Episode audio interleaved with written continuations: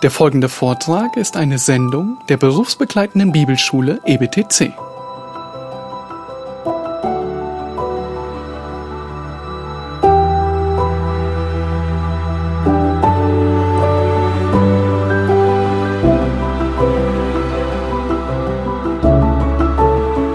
Wir fassen uns zur Zeit mit einer kurzen Studie zur Lehre des Beharrens der Heiligen. Und dieses Thema brachte Judas am Ende seiner kurzen Epistel dazu, Gott zu loben. Wir lesen dort, Vers 24, dem aber, der mächtig genug ist, euch ohne Straucheln zu bewahren und euch unsträflich mit Freuden vor das Angesicht seiner Herrlichkeit zu stellen. Und das ist eine Aussage über unser Heil und die Sicherheit unseres Heils. Und diese Aussage führte Judas in Vers 25 dazu, ihn zu loben. Und diese Doxologie ist uns sehr wohl bekannt.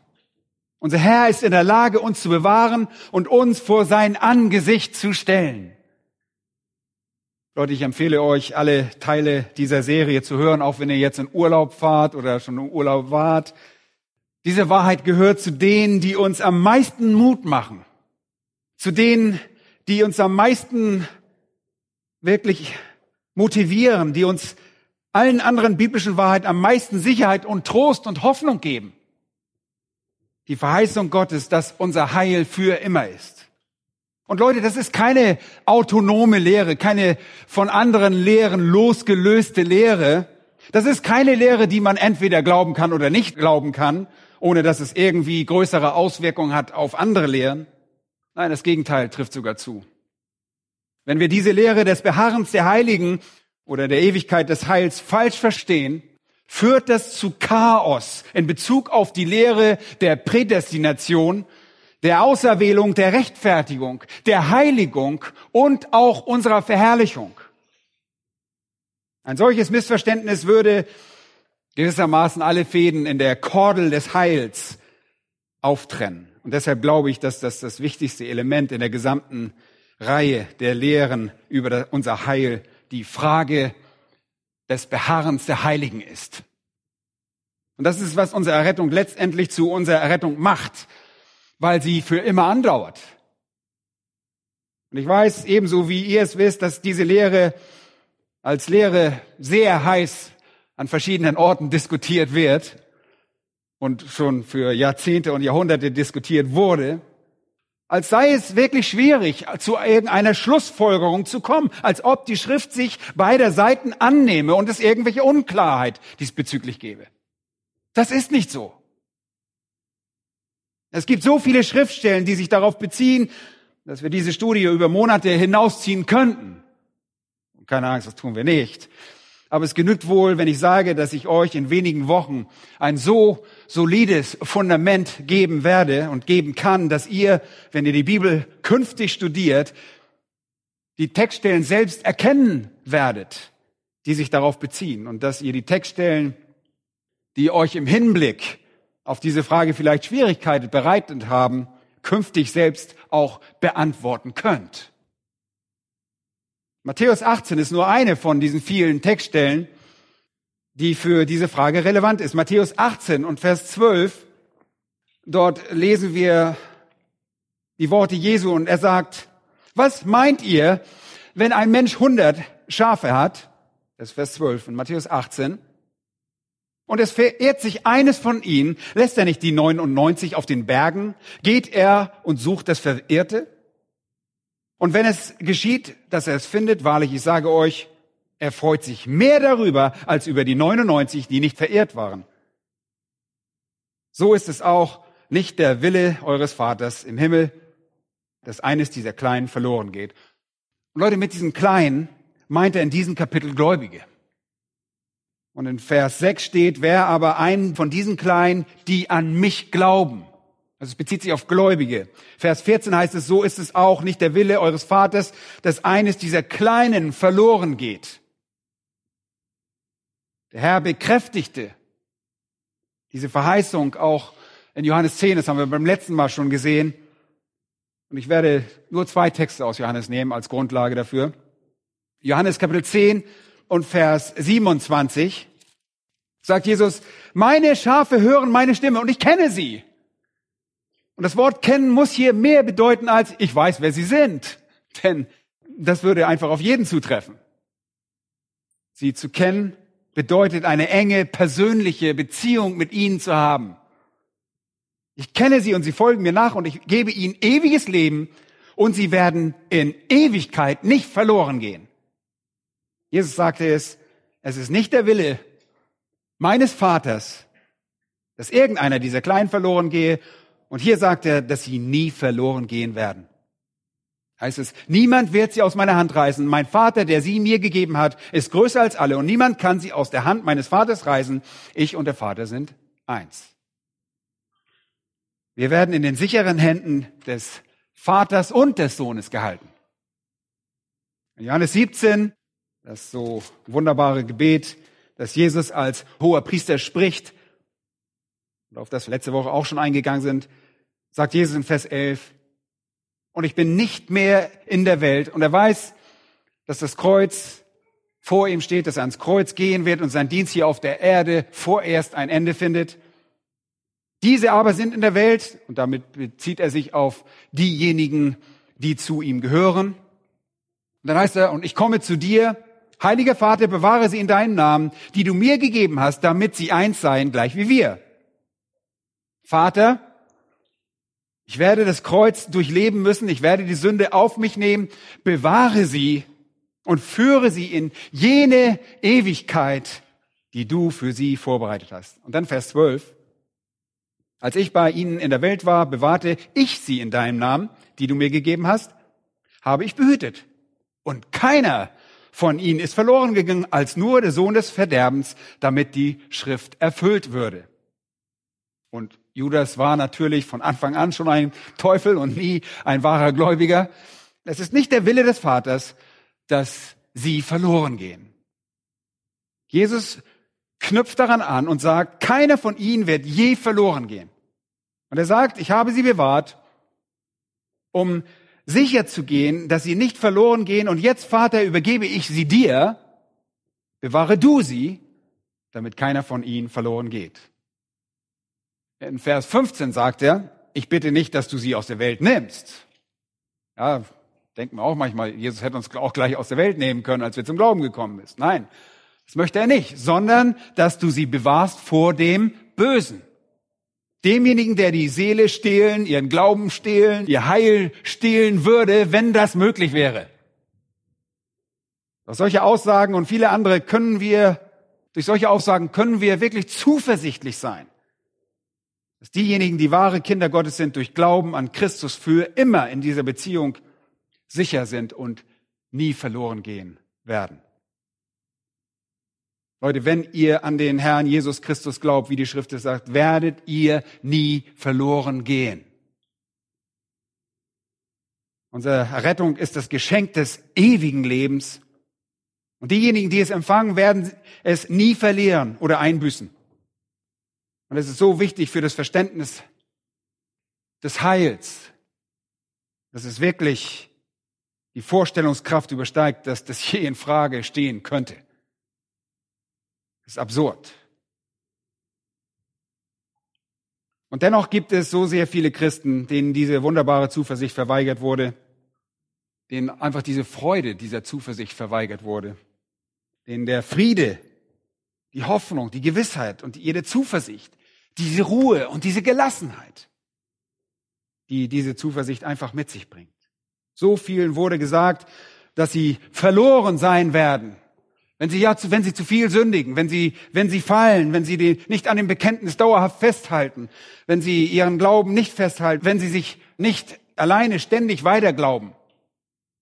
Das wurde vielen Leuten gesagt. Leute, wenn ich mein Heil verlieren könnte, dann würde ich es verlieren. Wenn es in meiner Kraft liegen würde, in meiner Stärke liegen würde, dann würde ich es verlieren. Wenn ich dafür verantwortlich wäre, und ich selbst daran festhalten müsste, dann würde ich mein Heil verlieren. könnte mein Heil nicht durch einen Akt meines eigenen Glaubens bewirken und ich könnte es ebenso wenig auf diese Weise bewahren. Es ist schrecklich, Leuten zu sagen, sie müssten daran festhalten. Die Frage, die sie dann stellt, ist, wie fest muss man dann daran festhalten? Wie doll? Nun, ihr müsst einfach gerecht leben. Ja, das, das müssen wir auch. Aber wie gerecht müsst ihr leben? Deshalb verstricken die Leute sich in diesen nagenden Zweifel und dieser Furcht und unnötiger Angst und fragen sich, an welchem Punkt in ihrem Leben die Sünden so groß geworden sind, dass sie ihr Heil verlieren. Oder sie fragen sich, wie sehr sie zweifeln können, ohne einen nicht errettenden Glauben zu haben. Und das ist eine Ablehnung des ganz eindeutigen Wesens der Errettung. Das ist eindeutig. Der eindeutigen Verheißung Gottes. Es ist also sogar eine Sünde, in dem Sinne, dass es das, was Gott für uns getan hat, nicht einmal ausreichend wertschätzt. Es verringert unsere Dankbarkeit, unser Verständnis wird geschmälert und geringere Dankbarkeit, Leute, führt zu geringerer Anbetung und weniger Anbetung. Es ist interessant, dass es in den historischen Pfingstlergemeinden eine Verleugnung der Ewigkeit des Heils gibt. Eine Verleugnung des Beharrens der Heiligen. Es gibt dort eine Verleugnung der Lehre der Sicherheit, was ihr Verständnis des Heils beeinträchtigen muss, was wiederum auch das Verständnis der Rechtfertigung und der Heiligung, der Auserwählung beeinträchtigen muss. Und dadurch schmälert ihre Dankbarkeit Gott gegenüber und die Freude, die sie haben sollten. Und dennoch ist es so interessant, dass sie in ihren Emotionen über die Emotionen der Leute hinausgehen, die diese Lehre verstehen. Das veranlasst einen fast zu der Vermutung, dass sie versuchen, sich selbst davon zu überzeugen, dass alles in Ordnung ist, entgegen ihrem wahren Instinkt, weil wir alles, was Gott uns gegeben hat, wirklich mit uneingeschränkter Freude und uneingeschränkter Dankbarkeit annehmen sollen. Und weil wir voller Lobpreis und Anbetung auf alle Verheißungen Gottes reagieren sollen und ihm die Ehre für all diese Verheißungen geben sollen, müssen wir dieses barmherzigste Versprechen in der Lehre des Heils voll und ganz verstehen. Wir müssen diese Lehre verstehen. Ihr Lieben, ich verstehe, dass die Lehre der Rechtfertigung sozusagen der Kopf oder das Haupt aller Lehren der Versöhnung des Heils ist. Die Lehre der Versöhnung, der Erlösung des Lösegelds und der Adoption verstehe ich auch und Bekehrung und Erneuerung. Ich verstehe all diese Begriffe und all das. Aber was all diesen Dingen letztlich ihren unendlichen Wert gibt, ist, dass diese Dinge was sind? Für immer sind. Was nützt euch das, wenn ihr gerettet seid? Temporär. Ich war temporär gerettet. Toll. Wunderbar. Ich war mal gerettet. Na. Leute, das ist eine absolute Verzerrung. Wie schon letzte Woche gesagt, ist jegliche Vorstellung einer Errettung, die Sicherheit auslässt, eine Verzerrung der Wahrheit. Genauso ist es jegliche Vorstellung von Sicherheit, die Beharren auslässt, ein Verzerren der Wahrheit. Wenn ihr also irgendwann einmal errettet wurdet, könnt ihr nie verloren gehen. Vorausgesetzt, dass es eine echte Errettung ist. Natürlich. Aber wenn ihr errettet wurdet, werdet ihr kein Leben führen, das dieses Wissen um diese ewige Rettung irgendwie schamlos ausnutzt. Ah, ich bin ja sowieso gerettet. Das macht kein wahrer Christ.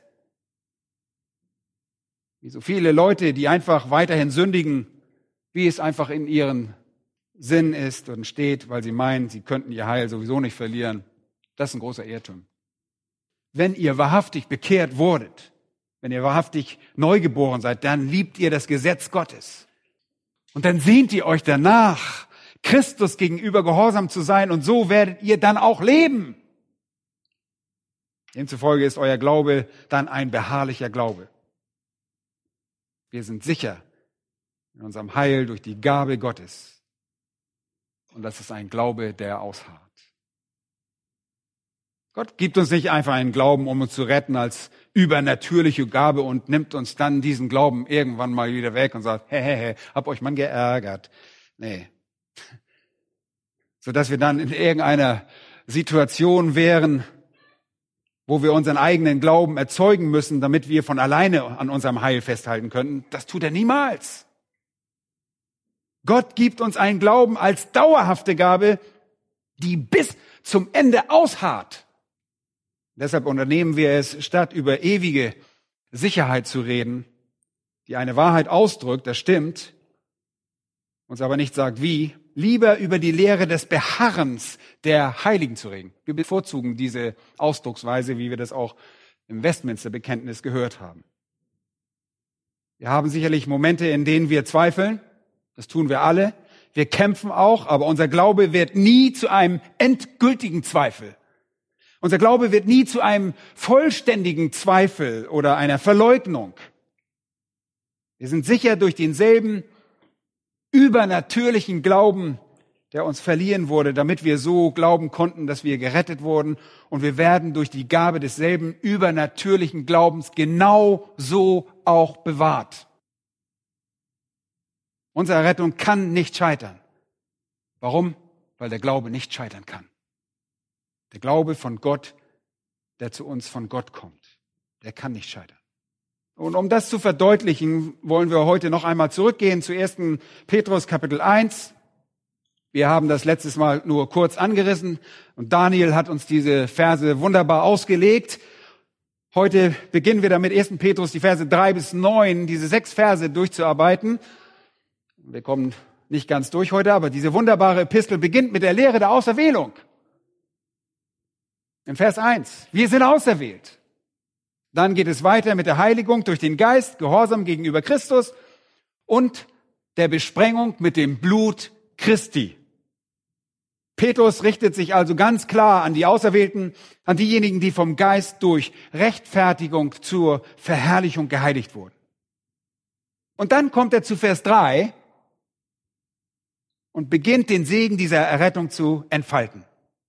Das ist eine Errettung, die vor Anbeginn der Zeit mit der Auserwählung begann und im Laufe der Zeit durch das heiligende Werk des Geistes in unserem Leben, ja, das Unterordnung unter die Herrschaft produziert, umgesetzt wurde. Achtet einmal darauf, wo Petrus beginnt. Es ist fast so, als würde er sagen, ich erkenne an, dass ihr die Auserwählten seid. Ja, dass ihr diejenigen seid, die Gott auserwählt hat und die der Geist Gott gegenüber von der Sünde abgesondert hat. Ich erkenne an, dass ihr diejenigen seid, die Jesus Christus gehorsam sind. Ich erkenne an, dass ihr Gnade und Frieden im vollen Ausmaß empfangen habt. Und er sagt sofort, was? Gelobt sei Gott und der Vater unseres Herrn Jesus Christus. Oh, und er hätte sagen können, für die Lehre der Auserwählung, für die Wahrheit der Rechtfertigung hätte er sagen können oder der Heiligung, der Verherrlichung, für unsere Erlösung. Er hätte sagen können, ich lobe dich für die Erneuerung. Er hätte jeden dieser wunderbaren Begriffe benutzen können. Alle diese Wahrheiten, das wäre alles richtig gewesen, aber achtet einmal auf das, was er sagt. Gelobt sei der Gott und der Vater unseres Herrn Jesus Christus. Und das ist eine Doxologie, ein Dankgebet, eine Reaktion auf unsere Errettung, der uns aufgrund seiner großen Barmherzigkeit wiedergeboren hat zu einer lebendigen Hoffnung durch die Auferstehung Jesu Christi aus den Toten. Zu einem unvergänglichen, unbefleckten und unverwelklichen Erbe, das im Himmel aufbewahrt wird für uns. Und jetzt kommt die Kernaussage, die wir in der Kraft Gottes bewahrt werden durch den Glauben zu dem Heil, das bereit ist, geoffenbart zu werden in der letzten Zeit. Dann werdet ihr euch jubeln freuen. Worin freut ihr euch? Ihr freut euch an der Tatsache, dass ihr in Hoffnung lebt, dass ihr ein Erbe habt, das unvergänglich, das unbefleckt und unverwelklich ist und das jetzt im Himmel, Leute, im Himmel für uns aufbewahrt ist. Und dass wir durch die Kraft Gottes, durch den Glauben bewahrt werden. Und darin liegt die Freude begründet. Selbst wenn ihr jetzt für kurze Zeit sagt, ihr traurig seid in mancherlei Anfechtung oder mancherlei Prüfungen, diese Prüfungen sind ein Beweis dafür, dass euer Glaube, der kostbarer ist, sagt er, als vergängliches Gold, das doch durchs Feuer erprobt wird, Lob, Ehre und Herrlichkeit zur Folge habe bei der Offenbarung Jesu Christi. Und obwohl ihr ihn nicht gesehen habt, liebt ihr ihn. An ihn glaubt ihr, obwohl ihr ihn jetzt nicht seht. Und über ihn werdet ihr euch jubelnd freuen mit unaussprechlicher, mit herrlicher Freude. Wann? Wenn ihr das Endziel eures Glaubens davontragt, die Errettung der Seelen. Und Petrus sagt, schaut, die Sache, die die Freude hervorbringt, die Sache, an der ihr euch so erfreut, die euch veranlasst, Gott zu preisen, zu verherrlichen und zu ehren, die Sache, die euch mit unaussprechlicher und herrlicher Freude erfüllt, ist, dass das Ergebnis eures Glaubens die vollständige und endgültige Errettung ist, die euch bei der Wiederkunft Christi bei seiner Ankunft, bei der Offenbarung Jesu Christi erwartet. Und genau darum geht es. Und das ist der Abschnitt aus der Schrift, der uns sagt, dass die Frage der Beharrlichkeit wirklich der Knackpunkt, der Kern in allen Fragen des Heils ist. Die Kernaussage, die ihr unterstreichen solltet, ist in Vers 5. Die wir in der Kraft Gottes bewahrt werden. In Vers 1 erfahren wir, dass Petrus an Fremdlinge schrieb und das bedeutet Christen, die in der Welt leben, die wie wir Fremdlinge sind, so wie wir in dieser Welt sind. Wir gehören hier wirklich nicht her, aber wir sind hier vorübergehend, wir sind Pilgrime, Gläubige, die die Auserwählten sind, die vom Geist geheiligt wurden und das beinhaltet auch die Heiligung und fortwährende Heiligung. Gläubige, die Christus gegenüber gehorsam sind, wurden mit seinem Blut besprengt. Und das heißt, im gewissen Sinne haben sie einen Bund des Gehorsams mit ihm geschlossen.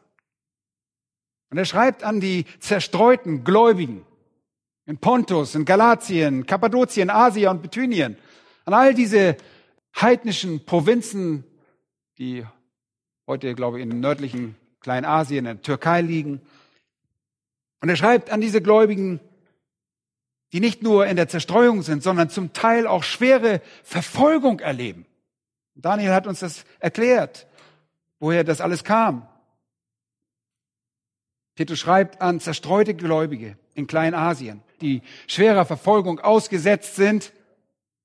In manchen Fällen steht ihnen sogar der Tod, das Martyrium bevor. Und diese Gläubigen haben natürlich Angst um ihr eigenes Leben und Angst um ihre eigene Treue. Und ihr dürft nicht vergessen, die haben nicht einfach ihre Bibel aufgeschlagen, die hatten keine Bibel. Ja, sie kennen die Lehre des Beharrens der Heiligen vielleicht nicht, sind da vielleicht noch nicht unterrichtet, deshalb benötigen sie jetzt diese Unterweisung. Versetzt euch einmal in ihre Lage. Ihr seid zu Christus gekommen, ihr lebt in dieser heidnischen Umwelt und ihr kennt nur das Evangelium, das ihr gehört habt und worin auch immer sonst noch unterwiesen wurdet.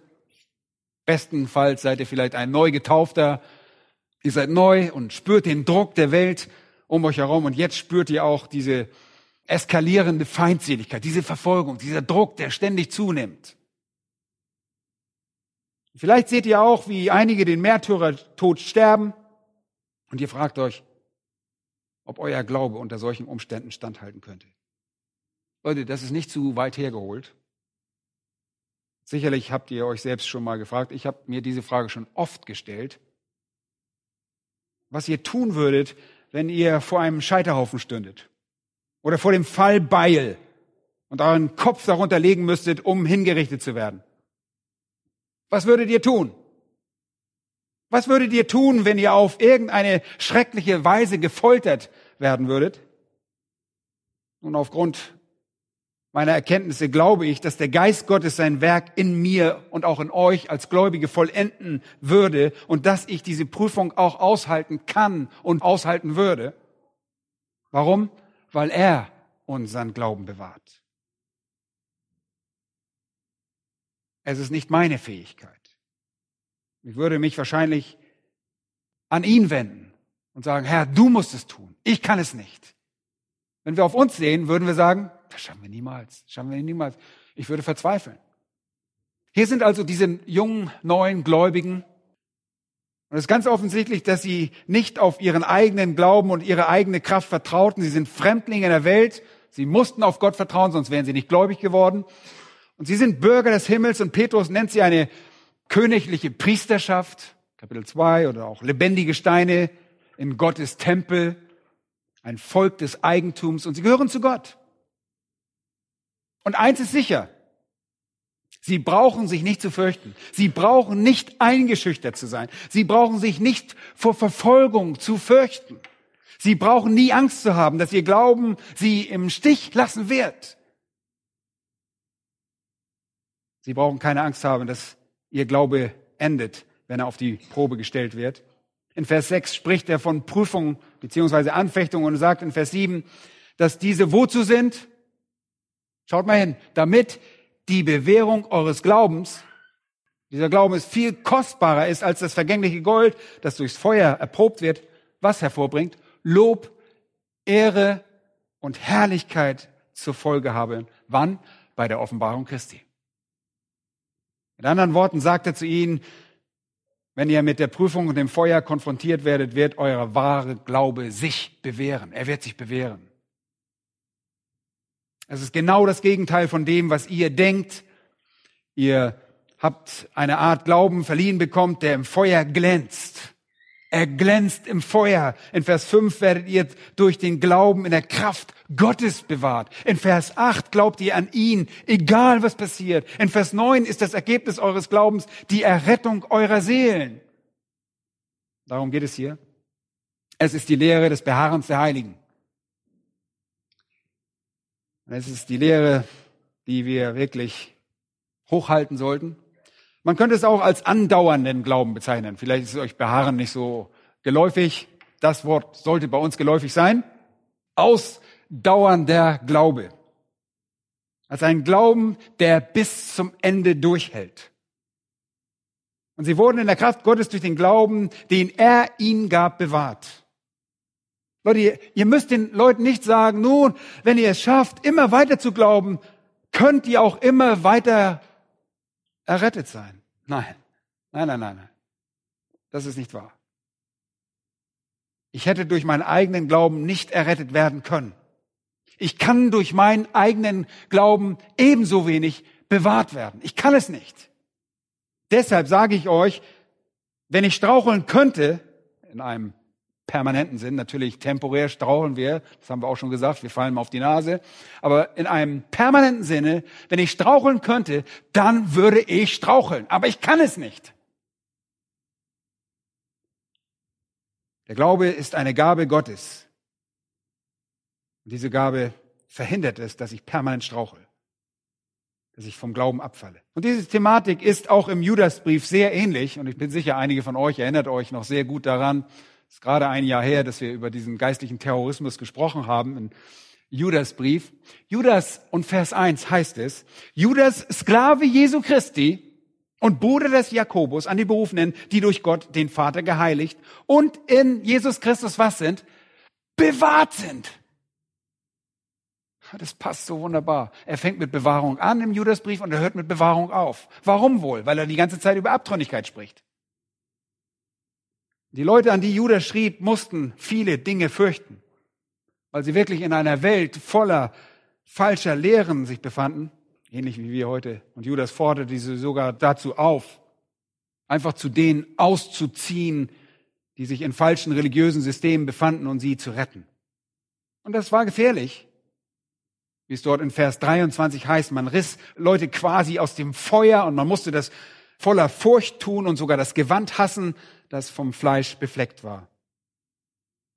Wir wissen, wenn man falscher Lehre zu nahe kommt, kann man sehr leicht dadurch befleckt werden.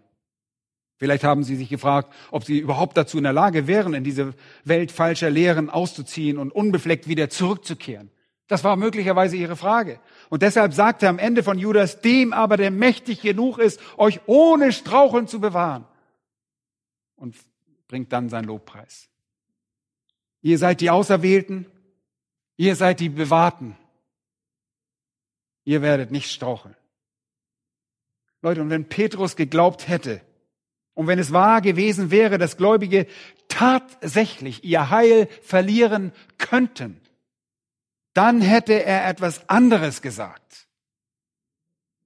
Wenn sich die Gläubigen dort gesorgt hätten, ob sie die Verfolgung überleben könnten, ob sie ihr Martyrium überleben würden, ob ihr Glaube stark genug wäre, und wenn es wirklich von ihnen abhängig gewesen wäre, dann hätte Petrus in seinem Brief ganz andere Worte verwendet. Dann hat er gesagt, Leute, haltet durch, zieht durch, Männer und Frauen, seid treu, bleibt dabei, bleibt an der Stange. Aber das tut er nicht. Stattdessen sagt er, gelobt sei der Gott und Vater unseres Herrn Jesus Christus. Es liegt alles in seinen Händen.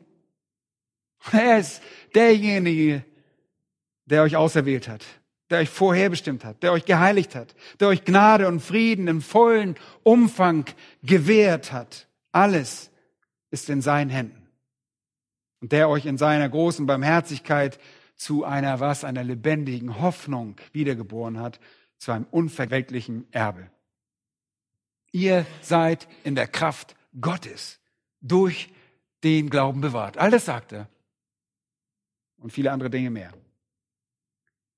Und wenn das von ihnen abhängig gewesen wäre, könnte man all das nicht sagen. Aber Petrus verabreicht ihn hier keine wohldosierte Sympathie nach dem Motto, oh, ich verstehe euch, haltet durch, zieht durch, Leute. Das tut er nicht.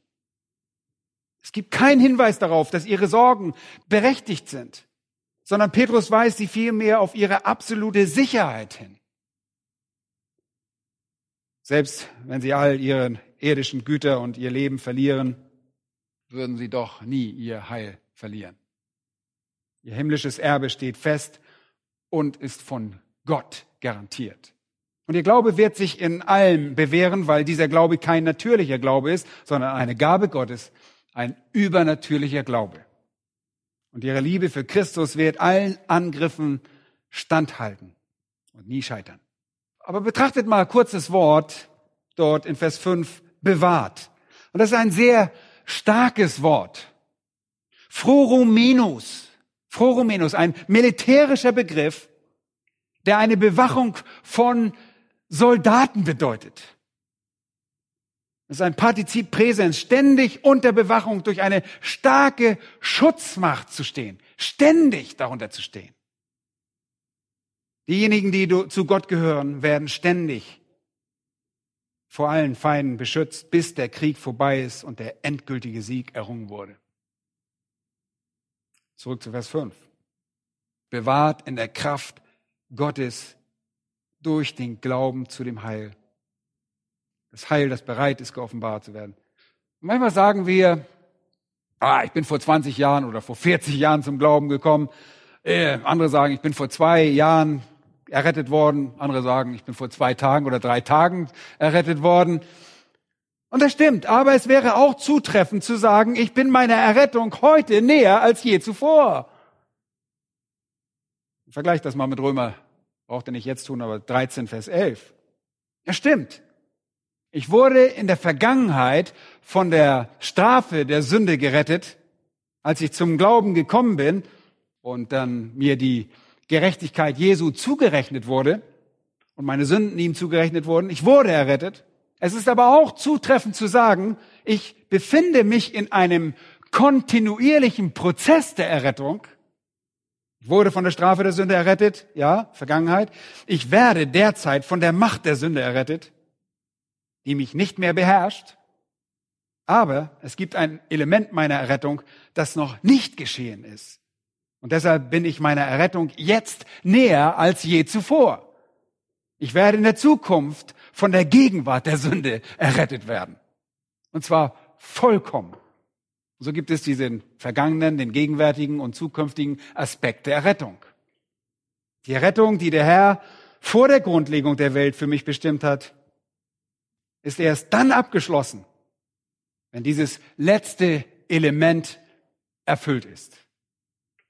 Der Herr fängt nicht einfach etwas an, Leute zu retten und hört dann einfach auf und sagt, oh, ich habe mir doch anders überlegt. Das macht der Herr nicht. Paulus sagt, ich bin zuversichtlich, dass der, der in euch das gute Werk begonnen hat, es auch was? Vollenden wird. Er wird es vollenden. Wir wurden bewahrt und wir werden weiterhin bewahrt für eine Errettung, die erst in der Zukunft offenbart werden wird. Ich weiß nicht, wie viel deutlicher man das ausdrücken könnte. Bewahrt durch was? Durch die Kraft Gottes. Durch welches Mittel? Durch den Glauben für jene Errettung, die unsere endgültige Herrlichkeit ist. Ich möchte einen Teil dieses Abschnitts nehmen und nicht allzu sehr ins Detail gehen, aber ich möchte, dass ihr diesen Teil versteht, weil er so wunderbar ist. Ich werde euch sechs Weisen zeigen, auf die wir bewahrt werden. Sechs Weisen. Im Prinzip habe ich das schon alles zusammengefasst, aber jetzt wollen wir diese mal so ein bisschen auseinandernehmen. Sechs Weisen, wie wir bewahrt werden. Erstens werden wir durch eine lebendige Hoffnung bewahrt. Sechs Weisen, durch die wir wissen, dass wir bewahrt werden. Eine davon ist die lebendige Hoffnung. Schaut in Vers 3. 1. Petrus 1, Vers 3. Gelobt sei der Gott und Vater unseres Herrn Jesus Christus, der uns aufgrund seiner großen Barmherzigkeit wiedergeboren hat zu einer lebendigen Hoffnung durch die Auferstehung Jesu aus den Toten. Wir wurden wiedergeboren oder wir wurden neu geboren.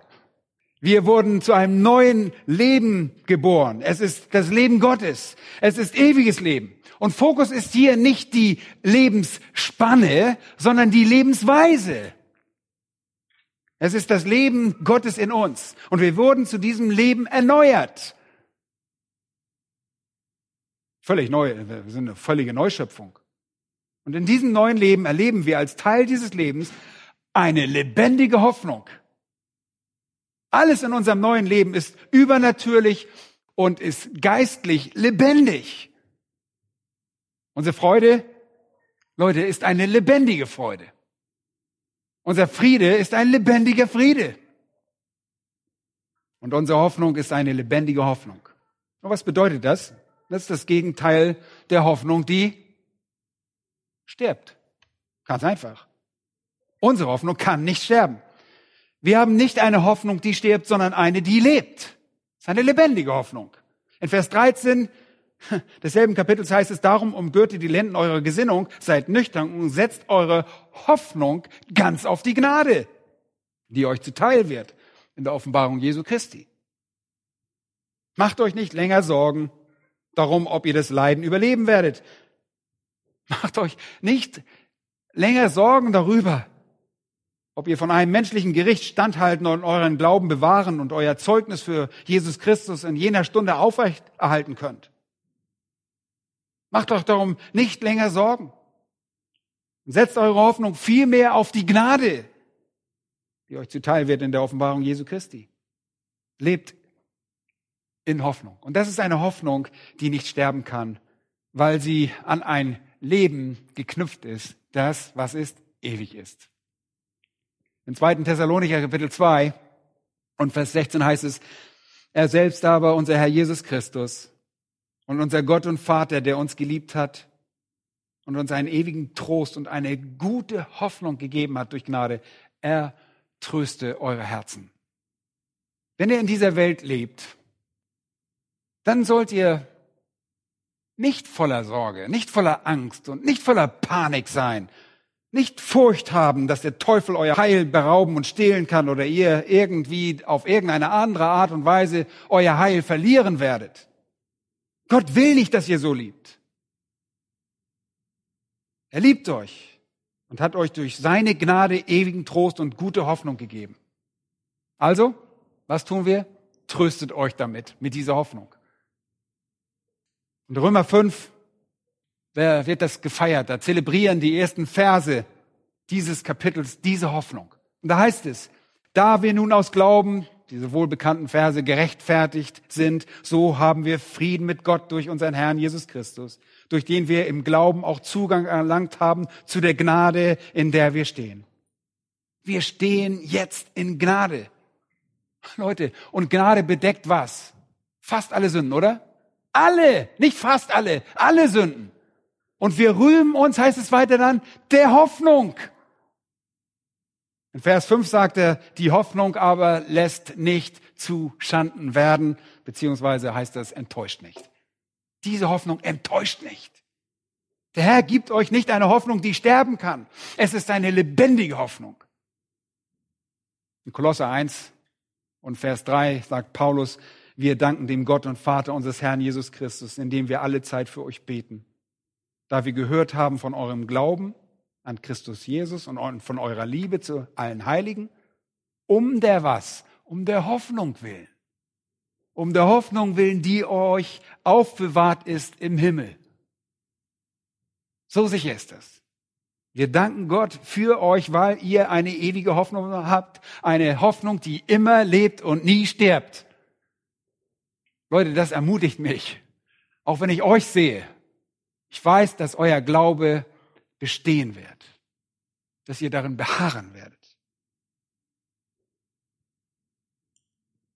In Titus Kapitel 1, das ist auch so wunderbar. Paulus sagt von sich selbst, Paulus Sklave Gottes und Apostel Jesu Christi, gemäß dem Glauben der Auserwählten Gottes und in der Erkenntnis der Wahrheit, die der Gottesfurcht entspricht hört gut zu, aufgrund der Hoffnung des ewigen Lebens, dass Gott, der nicht lügen kann, vor ewigen Zeiten verheißen hat.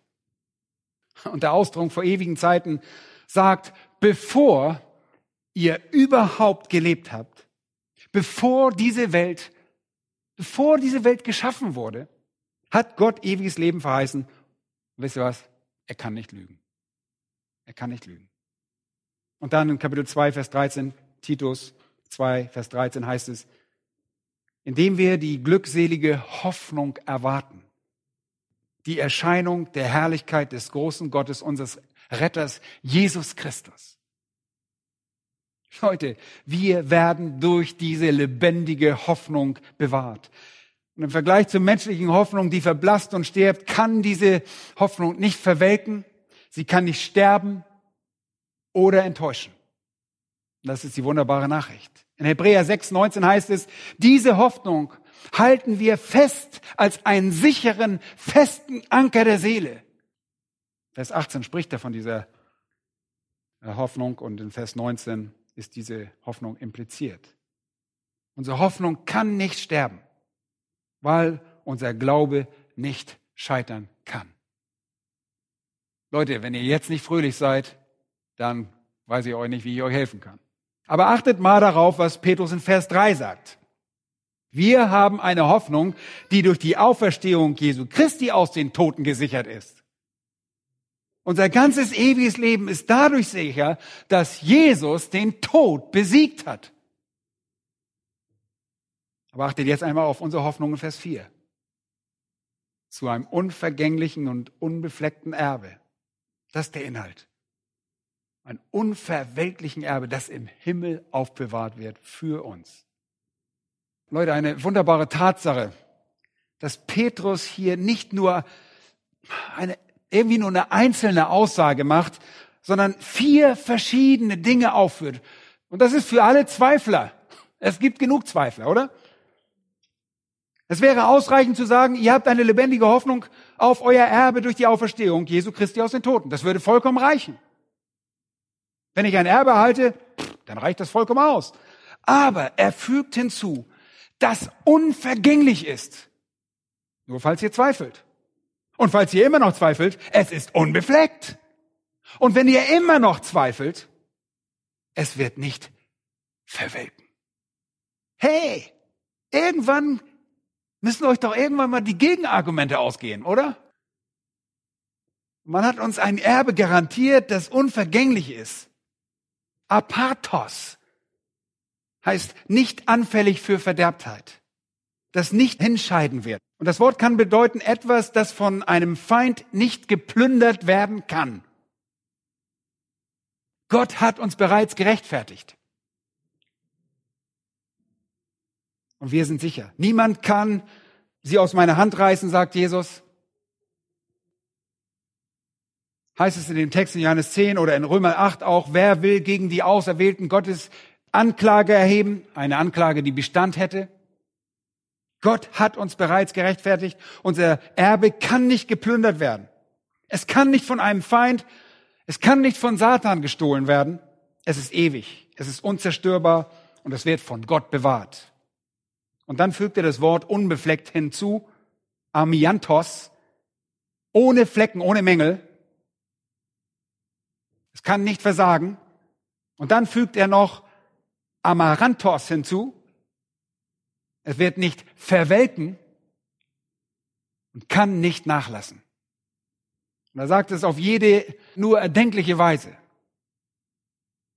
Und auf einer der griechischen Inseln führten vor schon vielen etlichen Jahren Arbeiter Ausgrabungen an alten unterirdischen Grabstätten durch und dort fanden sie einen fantastischen Sarkophag aus Marmor. Und das war typisch, besonders für betuchtere Leute, diesen Sarkophag benutzte. Aber laut eines Historikers informierte eine griechische Inschrift die Arbeiter, als sie diesen Sarg fanden, dass in diesem Sarkophag der Körper einer Prinzessin beigesetzt wurde. Auch die Namen des Vaters, dem König und seiner Tochter waren auf dieser Inschrift. Und als der Deckel entfernt wurde und ein Lichtstrahl hineinfiel, offenbarte sich ihnen ein Anblick, der die dort Anwesenden völlig überraschte, erstaunte und entzückte. Sie sahen dort die Prinzessin. Dort lag in diesem versiegelten Sarkophag der jetzt offen war, die einbalsamierte Prinzessin, gekleidet in einem wunderschönen Gewand und geschmückt mit antik geformten Edelsteinen. Und es hieß, sie hätte langes, volles Haar gehabt, das von einem goldenen Ring zusammengehalten wurde und sanft um ihr Gesicht und an ihren Seiten floss. Nachdem sie dort fast 3000 Jahre gelegen hatte, sah sie so frisch und so schön aus, als sei sie nur wenige Tage begraben worden. Aber der Autor schreibt, während die entzückten Anwesenden sich mit anhaltenden Arten an dem exquisiten Blick labten, drang frische Luft in den Sarkophag ein. Ganz plötzlich fiel dieses wunderbare Bild in sich zusammen und zerfiel zu Asche. In dem kalten Morgengrab blieb nichts weiter zurück als eine Handvoll Asche vermischt mit Edelstein. Zitat Ende. Ihr Lieben, genau so ist es mit irdischer Schönheit. So ist es mit irdischer Freude. Es zerfällt alles, aber nicht unser himmlisches Erbe. Alles in diesem Leben unterliegt der Verderbtheit. Alles in diesem Leben unterliegt dem Zerfall. Es wird vergehen.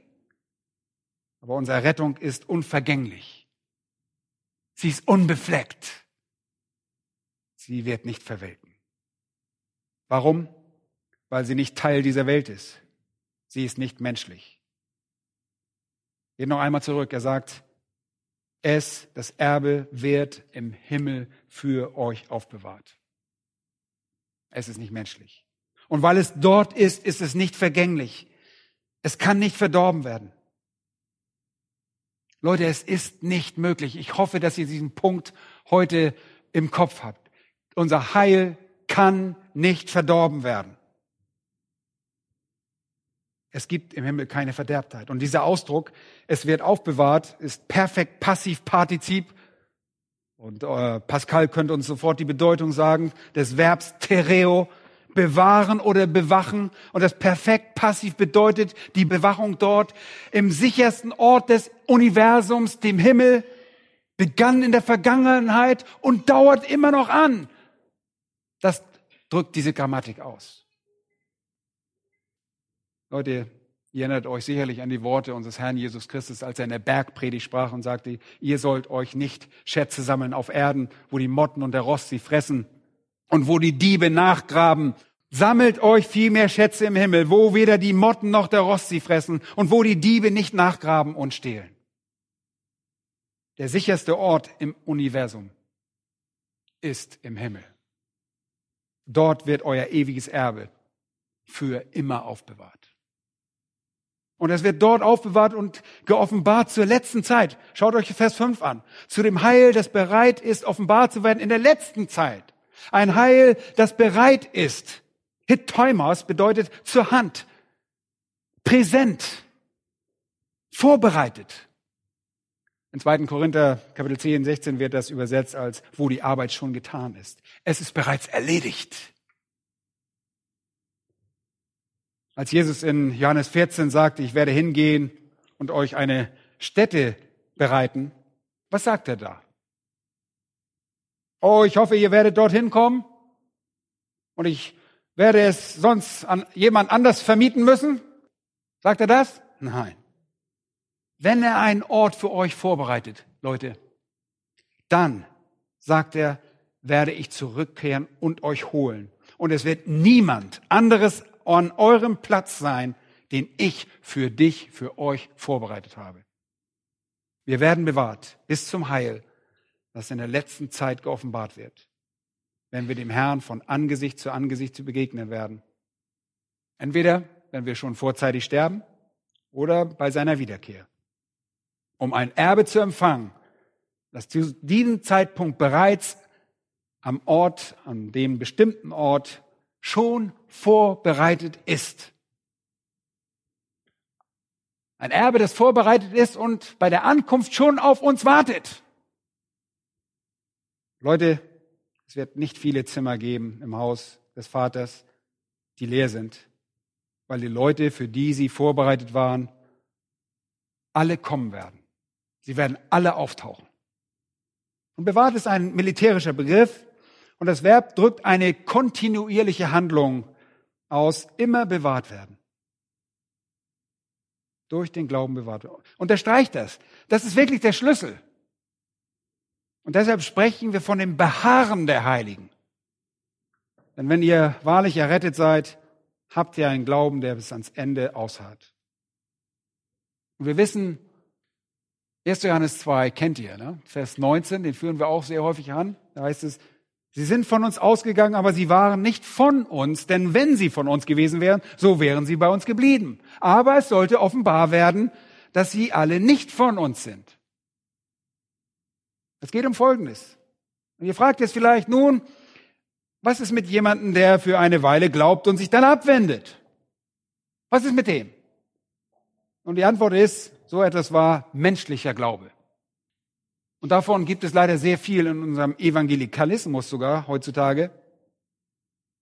Das ist aber nicht der Glaube Gottes. Das ist nicht die von Gott verliehene Gabe des Glaubens. Solche Menschen waren nie wirklich errettet. Wären sie wirklich errettet gewesen, wären sie wirklich zu Christus gekommen, hätten sie wirklich Buße getan und geglaubt, hätten sie wirklich die Gabe des errettenden Glaubens empfangen.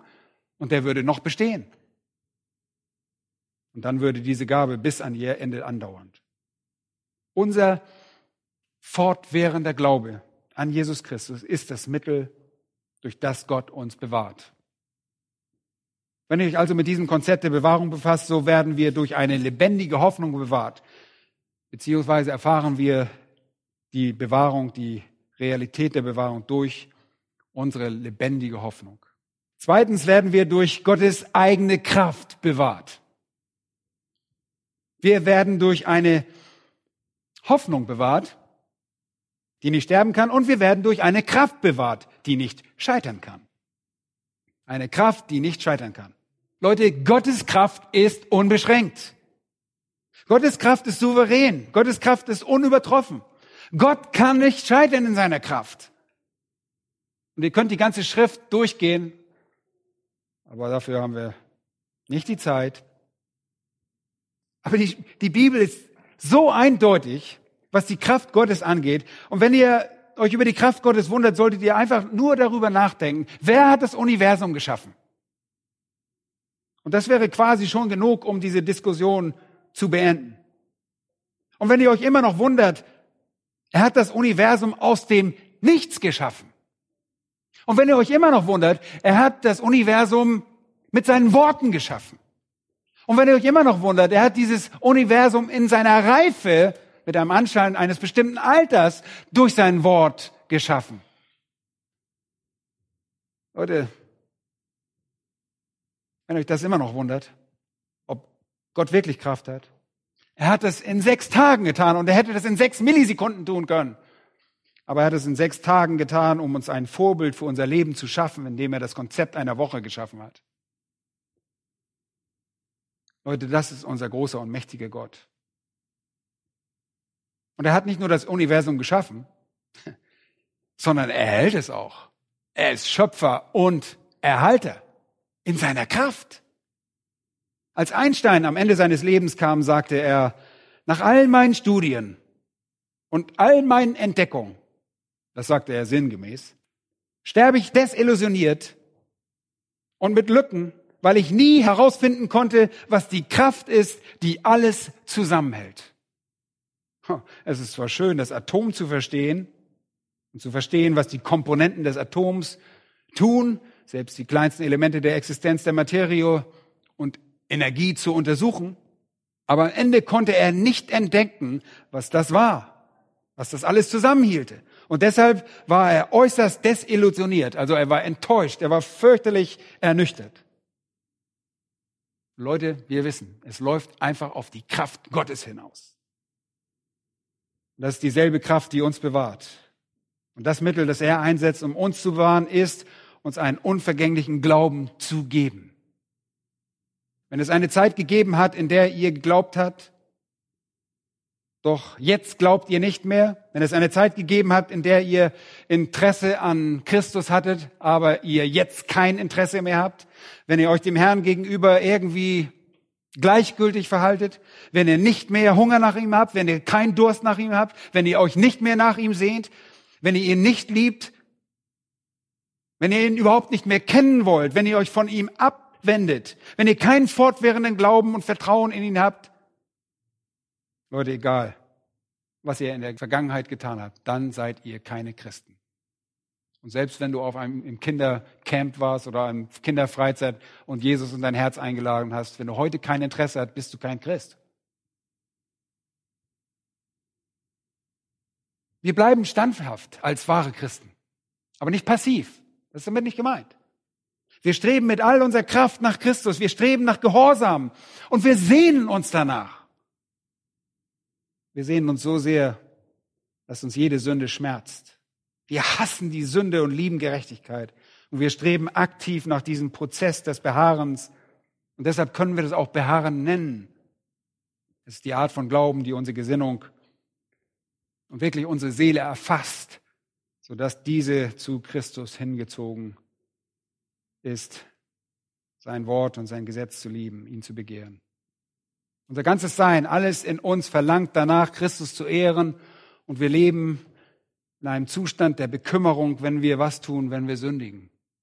Wenn wir das tun, was wir gar nicht tun wollen.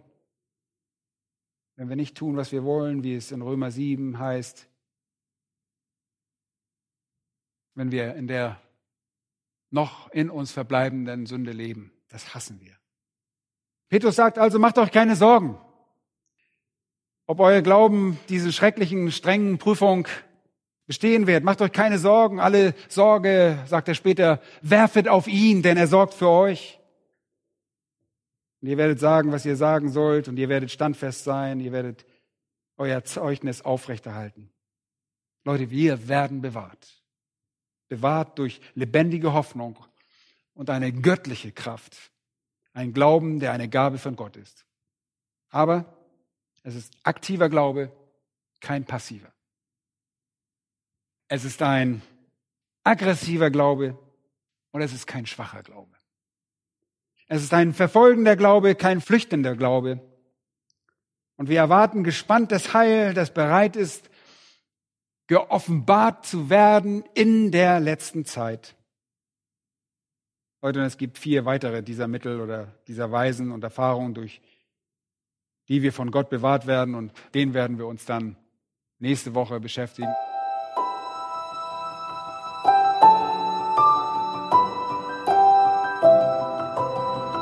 Diese Sendung war von der berufsbegleitenden Bibelschule EBTC. Unser Ziel ist, Jünger fürs Leben zuzurüsten, um der Gemeinde Christi zu dienen. Weitere Beiträge, Bücher und Informationen findest du auf ebtc.org.